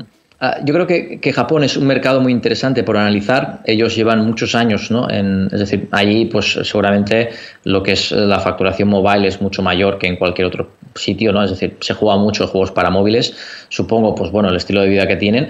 Y ahí, pues bueno, eh, realmente podemos decir que llevan con muchos años ya, ¿no? Aprendiendo, ¿no? Y creando nuevas fórmulas de, de- de- de videojuegos, ¿no? Y por ejemplo, todo el tema del gacha, que se popularizó un poco también con Clash Royale, ¿no? Con, con el tema de las cartas, pues era un formato que funcionaba muy bien y desde hace años en Japón. Y ahí vemos cosas muy interesantes, ¿no? Eh, vemos cosas muy interesantes. Y lo que es curioso es que hay juegos muy, muy buenos que nunca salen de Japón, ¿no? Por eso me gusta jugar a juegos japoneses y analizar un poco el mercado que está en Japón, porque hay muchos juegos que, bueno, ellos mismos, los juegos que hacen, pues son, podemos decir, rentables, ¿no? Dentro de, de Japón, no suelen salir y realmente hay cosas muy, muy interesantes por analizar. Eh, ¿Crees que cualquiera puede publicar juegos en móviles? Y ahora me explico esto, porque claro, eh, tú en ordenador tienes varios launchers, puedes decir, vale, pues tengo. Epic, tengo la Battle.net de, de Activision Blizzard, tengo eh, GOG, tengo mm, Steam, y si tenemos que coger un claro ejemplo de cualquiera puede publicar un juego en ordenador, sería o el itch.io, pero eso bueno, Ujú. bueno, tiene, tiene, digamos, sus, sus limitaciones, por así decirlo, y como launcher Steam, porque salen 400 juegos al día en Steam. ¿Crees que en móviles ocurre lo mismo? Sí, sí, sí, de hecho es mucho más fácil uh, publicar en, en, mobile. Uh, el problema que está, que hay es, es, la visibilidad, ¿no? que ya es un problema que también vemos en Steam, ¿no? Lo que dice, se publican muchos juegos durante el día y realmente la batalla a día de hoy, ¿no? En lo que es el desarrollo de videojuegos, no es hacer el juego en sí, sino es eh, ganarte la visibilidad. Es cierto que una vez tienes la visibilidad, si el juego no es bueno, pues no va a funcionar, ¿no? Pero de, podemos decir que el, el, gran problema que existe a día de hoy en el desarrollo de videojuegos o en la comercialización de videojuegos es en la visibilidad. Hacer juegos para móviles, ya digo, es súper fácil, es lo mismo prácticamente que hacer juegos para PC en ese sentido. Pues bueno, cambian cosas como son la jugabilidad, ¿no? Evidentemente, pues hay controles táctiles, pero bueno, en, con herramientas como tanto Unreal y sobre todo con, con Unity, lo que es hacer un videojuego y pasarlo pues a una otra plataforma es mucho, mucho, mucho más fácil, ¿no? Por lo tanto, no hay ninguna dificultad. Además, Uh, desarrollar tanto en, en, en, Google Play, creo que son, tienes que tener como una especie de licencia, ¿no? Que vale 25 euros, ¿vale? Pero ya lo tienes para siempre. Sí que es verdad que en Apple un poco más, son 100 euros y lo tienes que renovar cada año, pero realmente publicar un juego es súper fácil. Aquí el, el, kit de la cuestión es cómo, cómo ganas la, visibilidad. Precisamente por eso podríamos decir que tal vez eh, Google Play tiene un, un, mercado, por así decirlo, o unos, una cantidad de juegos muy superior, eh, vamos a decir, juegos no desarrollados por empresas muy grandes uh -huh. eh, frente a ellos, precisamente porque ellos tienen esa limitación de, de dinero, ¿puede ser? Sí, no, no, solo de dinero, sino también de calidad, ¿vale? Uh, sí que es verdad que en Google Play publicar es mucho más fácil, ¿vale? Podemos decir que casi no hay una revisión ¿no? de las aplicaciones o de los juegos. La hay, pero es muy, es muy, es muy poca. Pero sí que Google, pues bueno, sí, sí que Google ahí sí que Apple, perdón, eh, sí que es un poco más puntilloso y sí que, pues bueno, eh, ahí es un poco más difícil. Y además, para publicar en iOS tienes que tener un Mac, es decir, tienes que tener un, un, dispositivo Mac para poder eh, hacer la build, ¿no? que sería como una especie de paquete de, archivos que se va a ejecutar ¿no? para poder jugar el juego, pues sí que es verdad que bueno, para hacerlo tienes que tener un Mac para, para poder publicar en, en, en, App Store, ¿no? para publicar en Apple. Es un poco más difícil y por eso, pues bueno. Y también hay una diferencia en cuanto a monetización y es que en Google Play funciona mucho mejor lo que son, es decir, podemos decir que el poder adquisitivo, ¿no? y esto lo entendemos por el tema de, de comprar un dispositivo, ¿no? comprar un dispositivo a Apple no es lo mismo que comprar un dispositivo Android, ¿no? Apple, pues a lo mejor de 400 para arriba, ¿no? En cambio, pues en Google podemos comprar un móvil por 100 euros y es un móvil ya potente, ¿no? Eso ya marca lo que es el poder adquisitivo y por eso pues en, iOS funciona mucho mejor lo que son las compras dentro de la, de la aplicación, ¿no? las microtransacciones y en Google funciona mucho mejor la publicidad. ¿no? Por lo tanto, eso es también impacta sobre todo en el, modelo de negocio como es un videojuego. Hacer un videojuego con compras dentro de aplicación es un poco más complejo. Tienes que crear una, economía virtual y tienes que dar un sentido ¿no? a que la gente compre ¿no? dentro del videojuego. En cambio, publicidad, haces un videojuego, cada X tiempo puedes poner un banner en un sitio o un, vídeo eh, cada X partidas y realmente el modo de monetizar podemos hacer que, se, que esté desligado ¿no? de, del diseño del juego. Es decir, yo puedo hacer un diseño, un diseño de un juego bastante apartado, ¿vale? Que no tenga mucho que ver con el sistema de monetización y funcionar. Evidentemente, pues bueno, si lo hago junto con el diseño va a ser mejor, ¿no? Pero podemos decir que eh, si hagamos compras dentro de la aplicación, sí que es verdad que el diseño está muy condicionado a eso, ¿no? Por lo tanto, a nivel de producto, pues una cosa es más compleja que la otra. Precisamente te quería preguntar tu opinión acerca de dos tipos de anuncios muy específicos que son los que más se ven en, Android. Que tienes mm. eh, de juegos de Android dos tipos de anuncios. Número uno, anuncios engañosos en los que no se muestra lo que verdaderamente es el juego. Mm. Y número dos, anuncios en los que el jugador parece gilipollas y por lo tanto te insta a que lo juegues tú para demostrar que eres mejor que él. ¿Qué opinas de estos dos? Sí, bueno, al final, pues bueno, son campañas de marketing, ¿no? Ah, tiene una razón de peso, ¿vale? Al final, imagínate que yo hago un videojuego de, no sé, de combates por turnos y podemos decir que casi todas las personas que les gustan los combates por turnos ya conocen mi juego, ya han jugado mi juego. Pues bueno, podría falsear y decir que mi juego pues, es un juego de, yo sé, de controlar una ciudad, ¿no? Y claro, lo que estoy haciendo es buscar jugadores que a lo mejor no conocen nuestro juego, ¿no? Claro, son campañas de marketing que a mí pues no, no, no, no, me gustan, pero bueno, entiendo que las hagan porque bueno, al final lo que están buscando es otro público target ¿no? del videojuego que a lo mejor le podría gustar ¿no? y podría jugar, pero realmente ¿sabes? Eh, buscan un poco ese target que, que ahora mismo no tienen porque su juego no es ese tipo, ¿no? Y respecto a, los juegos en los que el, jugador parece que, no sé... Mm, sí, bueno, al final, pues bueno, a, todo el mundo yo creo que nos gusta pues demostrar que sabemos más, que, que, ¿no? que, jugamos mejor y al final, pues bueno, no sé, no, no deja de ser, pues bueno, un tipo de comunicación, ¿no? Como, yo qué sé, supongo que el que vende colonias y cuando te pones una colonia, pues bueno, eres el más guapo de la ciudad, ¿no? Pues bueno, al final vas a buscar un poco, un poco eso, ¿no? ¿Qué opinas de las, de las microtransacciones también? Bueno, yo creo que, mm, a, ver, yo me dedico a ello, por lo tanto no puedo, no voy a decir que, me gusten o me disgusten. Yo creo que, bueno, al final uh, un juego bien diseñado lo que va a ofrecer es que un jugador pueda aumentar su experiencia de juego, ¿no? Mediante esas compras. Sí que es verdad, pues que a veces vemos cosas abusivas, pero yo siempre lo digo, al final un videojuego es gratis, uno decide si pagar o no, y si realmente ves que un juego, pues, uh, tiene unas compras que, que puedan hacerte perjudicar, ¿no? Tu experiencia de juego, ¿no? Se habla mucho del de pay to win, ¿no? Pues pues simplemente pues lo mejor que puedes hacer como usuario, como jugador, es no jugar a esos tipos de juegos. ¿no? Yo creo que unas, una monetización muy bien integrada yo creo que puede ofrecer muchos beneficios, tanto para los eh, desarrolladores, ¿no? que es su modelo de negocio, como los, para los jugadores. Y el hecho de, poder hacer un juego eh, y que pueda jugar gratis cualquiera, pues yo lo veo una bendición. Por ejemplo, no sé, Genshin Impact, por ejemplo, es un juego espectacular y cualquier persona pues, puede jugar completamente gratuita un juego pues, que seguramente en, en consola pues, costaría 60 euros más el precio de suscripción, ¿no? Y esto, pues, lo tienes al alcance de la mano y sí que es cierto que, bueno, para que este modelo funcione, pues, tienes que integrar, pues, compras dentro de, la aplicación donde aquellos que quieran, pues, aumentar, ¿no? O tener una experiencia mejor, pues, van, van a acabar pagando. Fíjate que en esto eh, quería yo quería comentarte un poco para, dividirlo en tres sectores. Que tenemos, claro, en el tema de las microtransacciones, eh, tenemos los que tú, ya has comentado que son directamente pay to win. O sea, hay un punto en el que ya no puedes hacer nada si no compras, o si, si compras consigues directamente mm, ganar a todos los, enemigos o los que se te pongan delante. Eh, y luego tenemos, yo creo que dos formatos, que son los, los de móvil. Tenemos el punto número uno, tenemos microtransacciones que no afectan a la jugabilidad, como podría ser Fortnite, en los que tú con, dinero te compras skins, pero una skin obviamente no va a hacer que tengas más time, ese es el tema. Y luego tenemos el punto número dos, que es algo que yo creo que implementa Supercell de manera muy sutil, pero en verdad se acaba notando mucho por muchos jugadores que le han metido muchas horas, como es por ejemplo mi caso, eh, que es el pay to progress que llamo yo. Es decir, hay un punto en el que tú, claro, progresas muy, muy rápido y hay un punto en el que llegas y ya para seguir progresando necesitas sí o sí meterle dinero porque si no el progreso va a ser tan lento que te vas a acabar aburriendo del juego.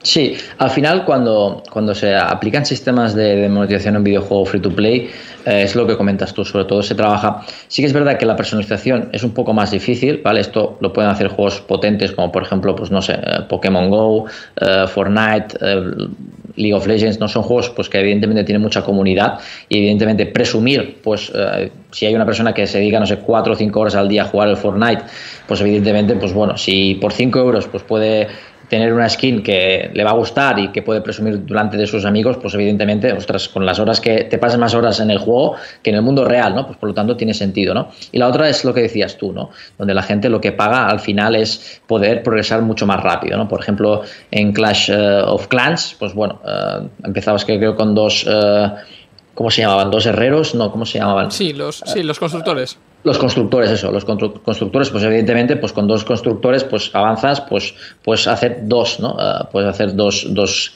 dos construcciones, ¿no? Ahora, tienes un tercero, ¿no? Pues bueno, ya estás avanzando el 50% más rápido, ¿no? Por lo tanto, pues bueno, podemos decir que al final esos sistemas lo que hacen es que vayas un poco más rápido, ¿no? Yo siempre he dicho que para mí un free to play eh, la clave de un free to play, ¿vale? No sé si Fortnite le podría conseguir un free to play puro y duro, pero para mí un free to play eh, cualquier jugador debería poder conseguir todo el contenido del juego, ¿no? Eh, por ejemplo, cuando Hearthstone sacó creo una especie de, de, skins, ¿no? Que eran como unos cambios de héroes y eso valía dinero.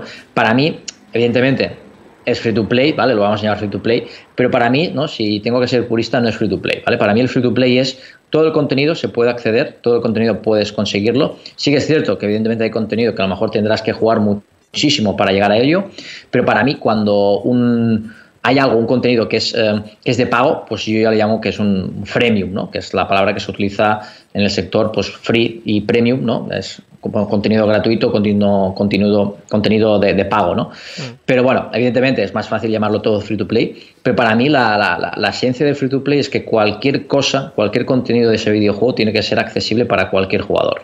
Pues hasta aquí ha llegado el repaso a la trayectoria de Alex Risco y de la industria de los videojuegos en dispositivos móviles. Y para terminar, cuéntanos dónde podemos estar al tanto de vuestros, de vuestros nuevos juegos, dónde podemos encontrarlos. Bueno, uh, no usamos mucho las redes sociales, pero bueno, sí que tenemos cuenta en Instagram y cuenta en, Twitter. Seguramente lo que estamos usando un poco más uh, será en, en, LinkedIn. Seguiros en LinkedIn porque, bueno, uh, en los próximos meses pues vamos a crear ya las redes sociales de los juegos. Para nosotros tiene más sentido crear redes sociales de nuestros juegos y buscar comunidad no en la empresa, sino en nuestros juegos. Por lo tanto, si nos seguís en LinkedIn o en Twitter, próximamente, ¿vale? Seguramente dos semanas, tres semanas, empezaremos ya a crear pues, las comunidades de, de, los dos juegos que estamos desarrollando. Pues muchísimas gracias por estar hoy con nosotros y te esperamos tenerte de vuelta muy pronto. Muchas gracias por vuestra invitación y nada, un placer estar aquí.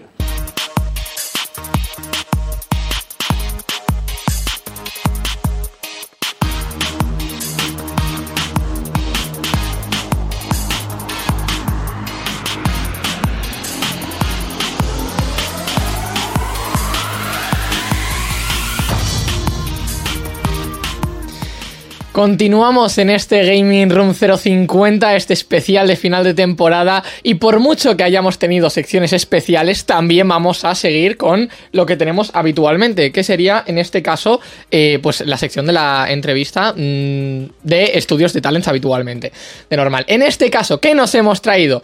Pues vamos a hablar con los chicos de The Silent Swan, eh, que está desarrollado por Estudios Circenses, y mmm, para que nos cuenten sobre el juego, sobre el estudio y sobre múltiples cosas relacionadas relacionadas con todo el proyecto, nos hemos traído a Ekain y a Andoni, que son diseñador y lead artist de Estudios Circenses eh, de manera respectiva. Buenas tardes, chicos. Hola, buenas tardes. Eh, nos comentáis, si te parece, para empezar tú, Ekain, eh, ¿quiénes sois Estudios Circenses? ¿Quiénes lo componéis? Muy bien. Bueno, Estudios Circenses es un estudio eh, localizado en Pamplona. Cuando yo creo que solo dos o tres personas realmente somos, son de Pamplona, la mayoría somos de alrededores que hemos sido eh, reunidos pues mediante, mediante un grado en diseño de videojuegos que estábamos haciendo ahí, que es eh, a partir del cual nos conocemos y decidimos fundar este estudio. Estamos compuestos eh, por guipuzcoanos, vizcaínos, riojanos y, y navarros. Así un poquito de mix absoluto. Déjame adivinar, TFG. Sí. Es- no, no, no, te preocupes, es lo común, ¿eh? Aquí es muy, muy común. Vienen en- sol- soléis venir estudios eh, chiquititos y demás habitualmente porque sois, pues eso, cuatro amigos que os habéis juntado para hacer un TFG, habéis visto el proyecto, os han dicho vuestros profesores, oye, esto está muy guapo, preséntalo a cosas. Y, y oye, y, ya habéis seguido para adelante con el proyecto. Eh, pues mira, ya que, ya que me comentáis el tema de, del TFG, a ver si, si te parece, Andoni, si nos ahondas tú un poco de tipo, oye, pues sí, pues me, traje a mi amigo que es no sé quién, de no sé cuántos, que lo conozco de no sé dónde, y hicimos este, este estudio. Cuéntanos. A ver, al principio empezó como lo que dice Gain, como un, como un proyecto de clase y tal, pero no fue tanto por los profesores, sino por nosotros mismos que empezamos a ver que esto estaba yendo bastante bien. Encima le hemos metido muchísimo curro y, y dijimos, coño, podemos empezar a presentarlo a sitios y, y es cuando tuvimos la idea de presentarlo a Talents y tal, que al final, pues, spoiler, salió bien. Spoiler. Y, y- y ya te digo, fue así, fue cosa de, de un proyecto de clase que, que en base a meterle muchísimo curro y un montón de cariño, pues eh, ha ido, ha ido para adelante. Entiendo, claro, que, que si os juntasteis para hacer un TFG, esto como estudio circenses es el primer videojuego que desarrolláis.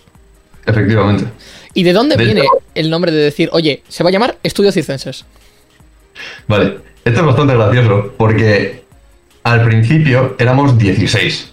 Y claro, todos los profesores nos dijeron, a ver, ¿cómo vais a hacer un juego entre 16 personas? Que lo común es 4, 5 como mucho. Y nosotros, vea, 16. Encima, de esos 16, unos 10, 12 eran de 3D. Eh, había dos concepts, un programador y un diseñador. O sea, un desastre. Y claro, no teníamos ni idea de hacer juegos, el equipo también era como era. Y dijimos, ¿qué es esto? Pues un circo. ¿Cómo es circo en latín? Pues circenses. Y, y para adelante. Pues eso, eh, Ekain, me lo vas a tener que explicar porque sí que es verdad que habitualmente cuando vienen muchos estudios de talents nos dicen el tema de, claro, eh, somos dos personas desarrollando un videojuego, esto es imposible, no sé qué. Entonces, claro, yo puedo entender que digas, "Host- es que coordinar a 16 personas puede ser muy complicado, pero ¿cómo puede suponer una pega el que digas, no, es que tengo 16 personas desarrollando un videojuego? Pues de muchísimas formas. A ver, eh, nuestro estudio y nuestro juego en general nacen con bastantes desventajas. De hecho, nace en un punto donde no, o sea, mm, ahora mismo estamos en una situación, hemos subido, eh, hemos participado en la Steam Fest, hemos tenido una demo, hemos conseguido más de 2.000 nuevas wishlists en Steam en cosa de una semana. El último tráiler que hemos subido a YouTube ha superado las 250.000 visualizaciones. Hemos tenido la oportunidad de ir a eventos físicos en la Gamergy. Vamos a ir a Tenerife eh, dentro de un par de semanas. De hecho, será Andoni aquí presente el que vaya a ir y tal. Entonces, es todo bastante sueño convertido en realidad que nadie se lo hubiera creído hace un año, hace dos años, porque nació como, bueno, un proceso de, de experimentaje, ¿no? Y evidentemente, si tú quieres hacer un buen juego, no se te ocurre poner a 16 personas que nunca han tenido experiencia previa para hacerlo. Pero si tú lo que quieres es ese proceso de aprendizaje y dices, bueno, pues vamos a intentar hacer lo máximo posible y aprender en el proceso, pues es, es una forma viable. Entonces es, en verdad, un juego que ha sobrevivido ese paso de, de 16 personas porque, como puedes imaginar, es muchísimo caos de organizar, de qué hace cada uno, de que todo el mundo sepa lo que tiene que hacer, de sincronizar y tal, pero que para precisamente ese aprendizaje, pues nos ha venido bastante bien, creo yo. Pues fíjate que, que sé lo que es perfectamente porque no puedo coordinar a tres personas para este podcast, sé lo que implican es- esas 16. Eh, entiendo claro que de esas 16 os habréis quedado mm, un cuarto, La mitad. la mitad, ocho personas. Bien, bien, bien, bien. Eh, pues mira, ya que me has hecho un poquito de spoiler de lo que vamos a decir después, pasamos directamente a hablar de, de precisamente de Silent Swan. Eh, ¿Qué nos podéis contar sobre, mm, digamos, el, el género del videojuego? ¿De qué va el videojuego, Andoni? Vale, pues eh, en resumidas cuentas, el juego va de, de- de caminar, recoger notas y, y un poco eh, experimentar el- la ambientación y el, el mundo que hemos creado. Un poco Walking Simulator, ¿no? Efectivamente. Es. Eh, pero si no me equivoco, a lo mejor aquí yo me estoy yendo mucho y estoy mezclando conceptos, también tiene un componente de terror, o de terror psicológico al menos. Mm, Más misterio que terror Más, psicológico. más thriller entonces. Eso es. Vale, eso es. vale, vale, vale. ¿Y de dónde sale el tema de decir, vamos a hacer un Walking Simulator de thriller? Vale, eh, nace precisamente de lo que hemos comentado antes. Eh, al principio teníamos eh, un montón de 3D. De hecho, estuvimos un año entero sin programador. Entonces, ¿qué dijimos? Vamos a hacer un mundo lo más guapo que podamos. Vamos a hacer un mundo de la hostia y, y simplemente, pues, que, puedas caminar por ahí. Al principio ese era nuestro objetivo.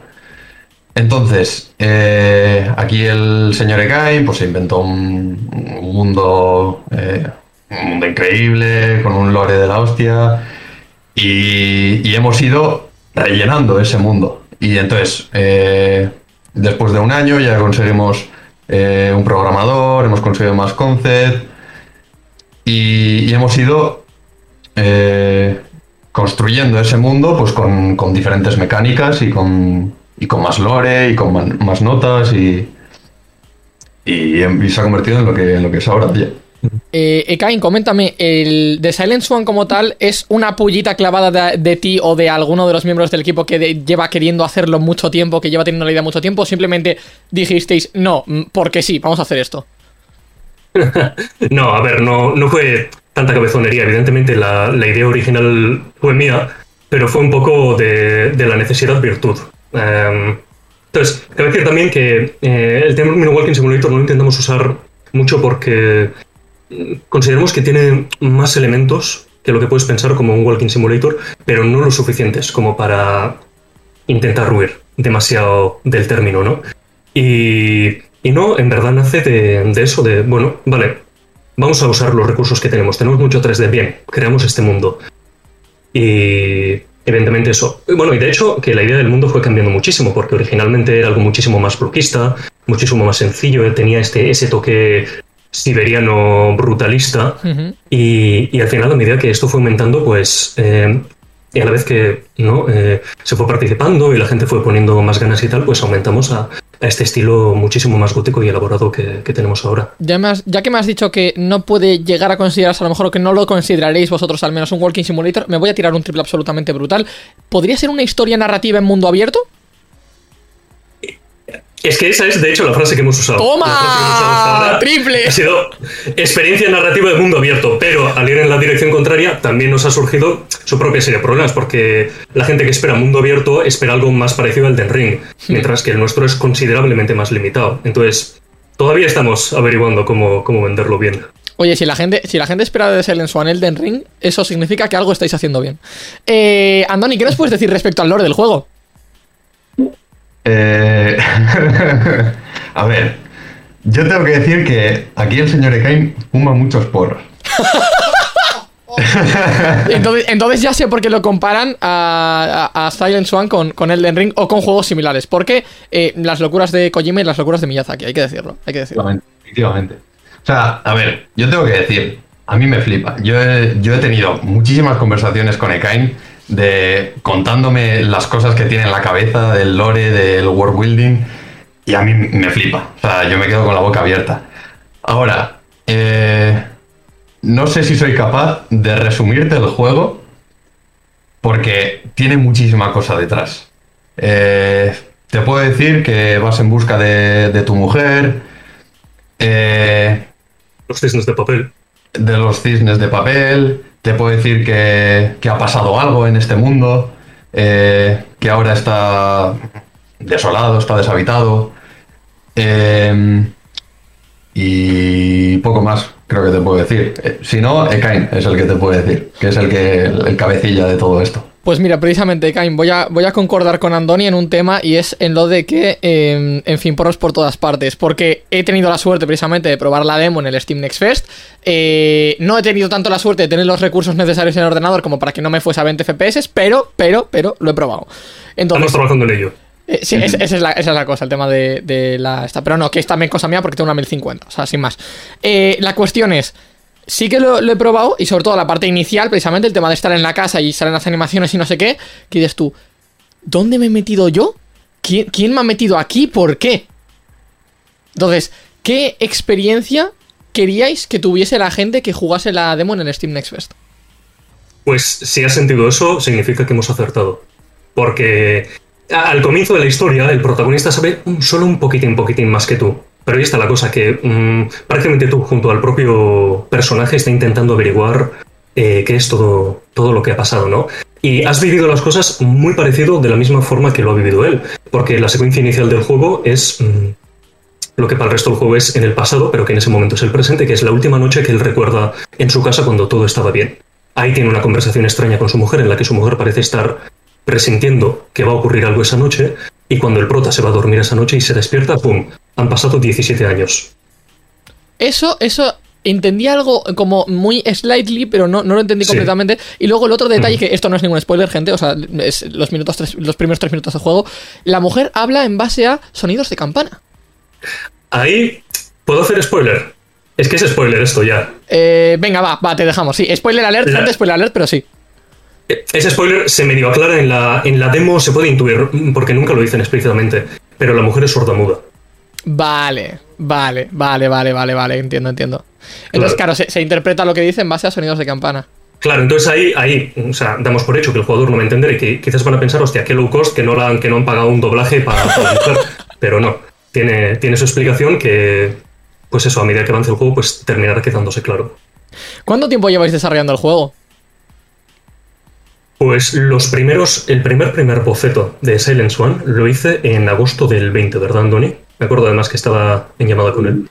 Creo que sí. De hecho, fue entonces, o sea, era algo completamente distinto a lo que, a lo que es ahora, pero eh, fue entonces una idea para presentar, de hecho, en, en la carrera y, y empezar ya ese segundo, ese segundo año con esa idea. Bien, vale, vale. Y, y luego quiero haceros ya un poquito una pregunta un poco más de barrizal, que es, ¿cuándo tenéis planeado lanzarlo?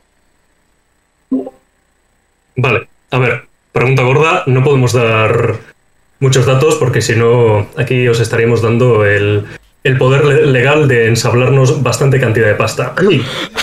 Pero te puedo decir lo que pone en el Steam, que es en, el último, en los últimos cuatro meses de, de este año. Q4 Entonces, entre- 2022.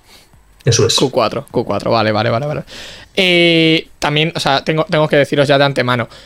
eh, según lo que. Según cómo me lo habéis planteado y cómo está el lore detrás y todo. O sea, esto tiene que ser algo que lleve una cantidad de trabajo absurda.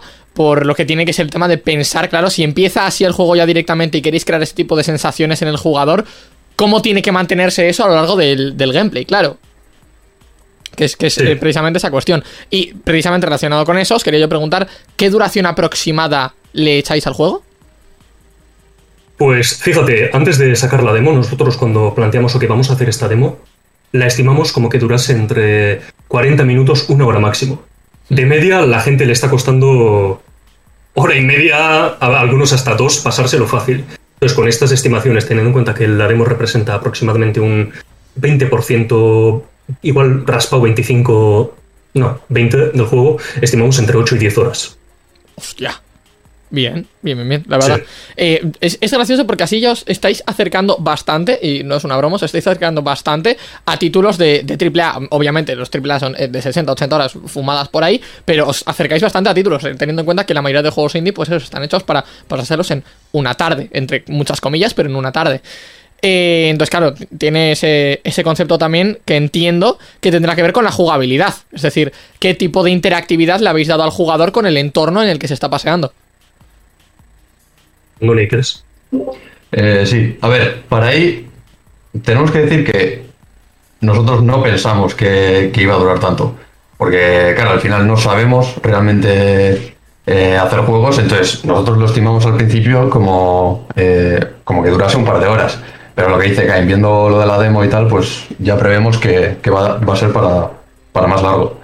Entonces, eh, hemos ido añadiendo eh, cosas que puede ir haciendo el jugador. Entre ellas está eh, los diálogos internos que tiene el, el propio personaje, que te van a ir contando sobre la historia y sobre el lore del mundo y sobre, sobre el mismo. Eh, vas a poder in- interactuar con objetos del escenario que te van a igual contar cosas. También Eh, para hacer puzzles, como aparece en la demo. Eso es. Y tienes a- elemento importante, cómo te transportas. Eh, luego tienes la cuatricicleta, que queríamos que fuera un elemento muy importante, porque al final los caminos que, que hay entre punto y punto son muy largos y queríamos tener algo distintivo y, y creamos así esta cuatricicleta que, que te acompaña por esos caminos. Eh, y luego vas a tener también eh, una radio que te va a acompañar y varios... Bueno, no, no voy a decir nada, por si acaso. Ahí ahí el spoiler. No, como- Eh, es- estáis mo- no, no me queréis dar motivos para, para poder decir que tengo una exclusiva, no me los queréis dar. Eh, yo tengo que hacerte una pregunta, tía, Kai, precisamente, que es, eh, ya que, digamos, tienes como ese lore tan pensado y, y esos porros tan fuertes que decía Andoni también, eh, se os ha pasado por la cabeza, ni siquiera el, el simple hecho de plantear qué coste supondría y demás, sino simplemente se os ha pasado por la cabeza el tema de decir, tenemos una historia narrativa en mundo abierto, una experiencia narrativa en mundo abierto, ¿por qué no hacemos una película de esto? Bueno, querías una exclusiva, ¿no? Quiero una exclusiva. Eh, el juego va a salir en paralelo con una novela precuela al juego. ¡Tenemos exclusiva, gente! Eh, todavía estamos negociando el tema de la edición física. eh, no es fácil para conseguir, eh, para conseguirlo para juegos indies. Cada vez eh, es más fácil conseguirlo, pero bueno, es, es un trámite largo. eh, y lleva tiempo. Entonces, eh, a nosotros, nosotros vamos, mojaríamos la cama si pudiéramos sacar una edición especial, el juego en físico y la novela imprimida también Hmm. junta, aparte del juego físico individual. Entonces, vamos a estar luchando por ello, pero bueno, a las peores, peores, la novela estará mm, digitalmente. ¿Y tenéis intención también de poder llegar a vender la novela aparte? O sea, con, con librerías, con editoriales o con lo que sea, o simplemente que forme parte de la edición especial del juego. Hombre, eso es mucho más complicado. Hmm. Conseguir publicar una novela es un proceso bastante largo, entonces Hmm.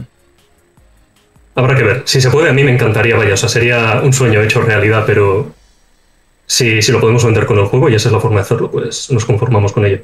Pues os voy a dejar ahora un minuto a cualquiera de los dos que prefiráis para vender vuestro juego al público. Dale, Andoni.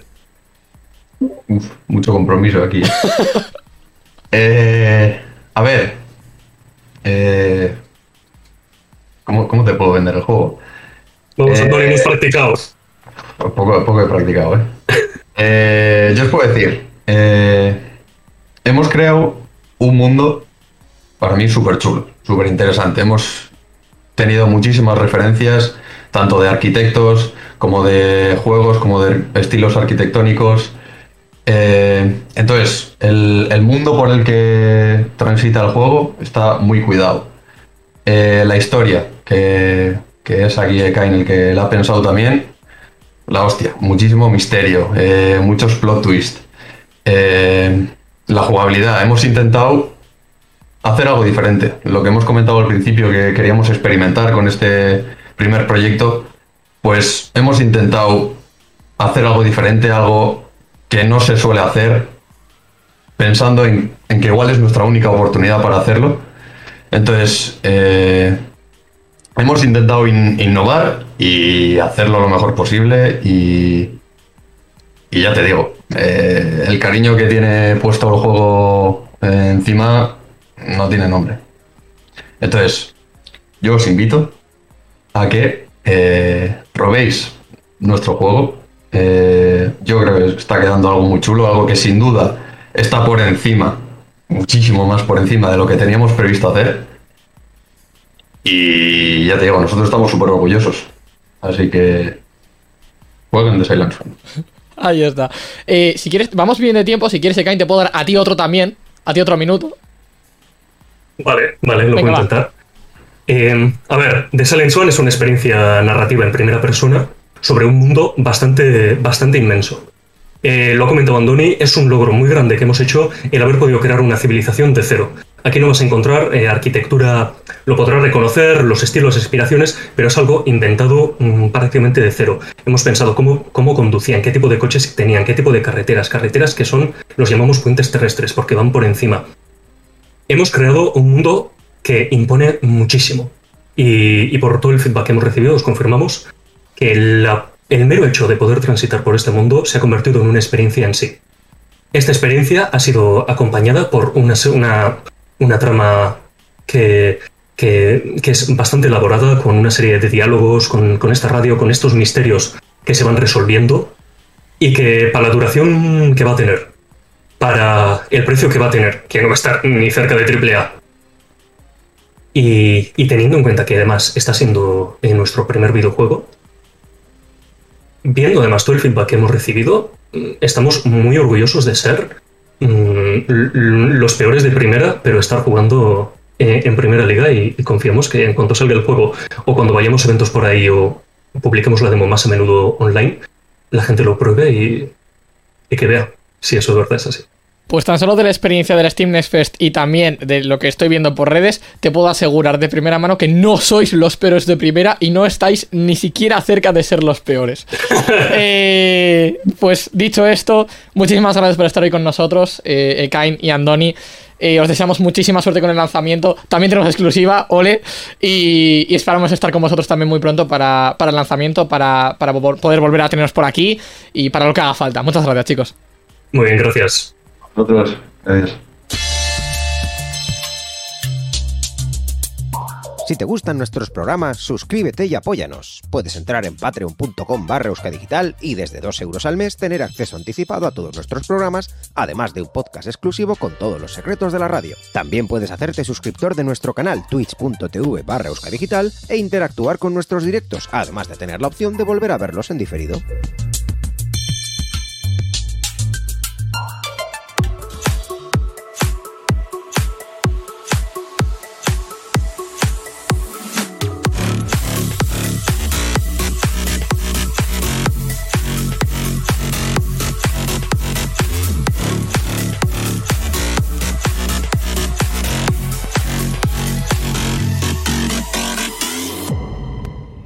Hasta que ha llegado este episodio 50 de Gaming Room y junto con él, como no, como hemos comentado antes, la tercera temporada de este podcast también acaba de llegar a su fin. Eh, tenemos mucha gente a la que hay que darle las gracias, así que vamos a ir por partes. Empezando por vosotros, los oyentes, la gente que está ahí detrás, apoyando tanto en YouTube, en Twitch, en todas las plataformas que en las que, en las que publicamos el podcast y que son, a fin de cuentas, un, un soporte bastante importante. También, como siempre, a Mikel por su trabajo en la producción, control de calidad, ya no sé cuántas cosas hace. Eh, gracias a ti, Íñigo, por colaboración, sonido, demás trabajos. Ahí está. Si tuviese un sombrero me lo quitaría. Pero no lo tiene. No lo tengo. Eh, tampoco podrías porque estaría debajo de los cascos. Eh, vamos a darle las gracias también a los colaboradores que hemos tenido esta temporada. Unos colaboradores, unos colaboradores perdón, de 10, Arba Becario, Íñigo Fernández, eh, Borja Arbosa, Hitor Marañón y Gorka Villalba también. eh, que nos han acompañado pues en estos 20 episodios que hemos hecho. Y a los compañeros de la iniciativa Postgaming también por haber estado en, en múltiples episodios. Y antes de dar las gracias a la última gente, como no, hay que ir con No el puedo, drop. no puedo. Es que encima si yo no le doy al dedo, no, no aparece el drop. Pero es que yo le doy, o sea, es lo peor, de verdad. Así como hemos dicho los, los compañeros de la, iniciativa de la y también a las 19 entrevistas, Íñigo dijo que iba a ser una, y está el ratio, eh, y a, los, a nuestros compañeros de Tesura Games, especialmente a José Donaire, por, por lo que nos ha permitido hacer en, esta temporada, y a los chicos y chicas también de PlayStation Talents, que nos han facilitado entrevistas, juegos, lo que ha hecho falta, básicamente. Estas son las colaboraciones, sobre todo que hemos tenido esta temporada, mayormente, pero eh, Gaming Room cierra aquí, claro. Esto ha sido la tercera, habrá una cuarta. En la cuarta más y mejor. Mm, ¿Habrá o sea, una- la pregunta es, ¿habrá una cuarta? Eso no es una pregunta, niño, eso es la gracia. Bueno, igual nos desalojan de aquí, fíjate. A ver, yo diría que no, digamos que... eh, la gracia, esto no termina aquí, podremos escucharnos mutuamente de nuevo la próxima temporada, pero también tendremos cositas durante el verano, eh, eventos, streams, lo que haya un poquito en los próximos tres meses, eh, por lo que ahora sí, mm, mucho más que nunca, siempre lo sabemos decir, pero ahora más que nunca, estad atentos a las redes, tanto de Euskadi Digital como de Gaming Room, que ahí será donde publicaremos pues lo que vamos haciendo, Euskal Encounter que está aquí cerquita, eh, eventos durante el verano y demás. Sí, sí. Así que, pues, sin muchísima más dilación, vamos a hacer como siempre, ¿no? Eh, terminamos ya diciendo que volveremos en la cuarta temporada con más noticias, entrevistas, eventos, streams y muchísima más energía. Un saludo y gracias por acompañarnos. Nos vemos.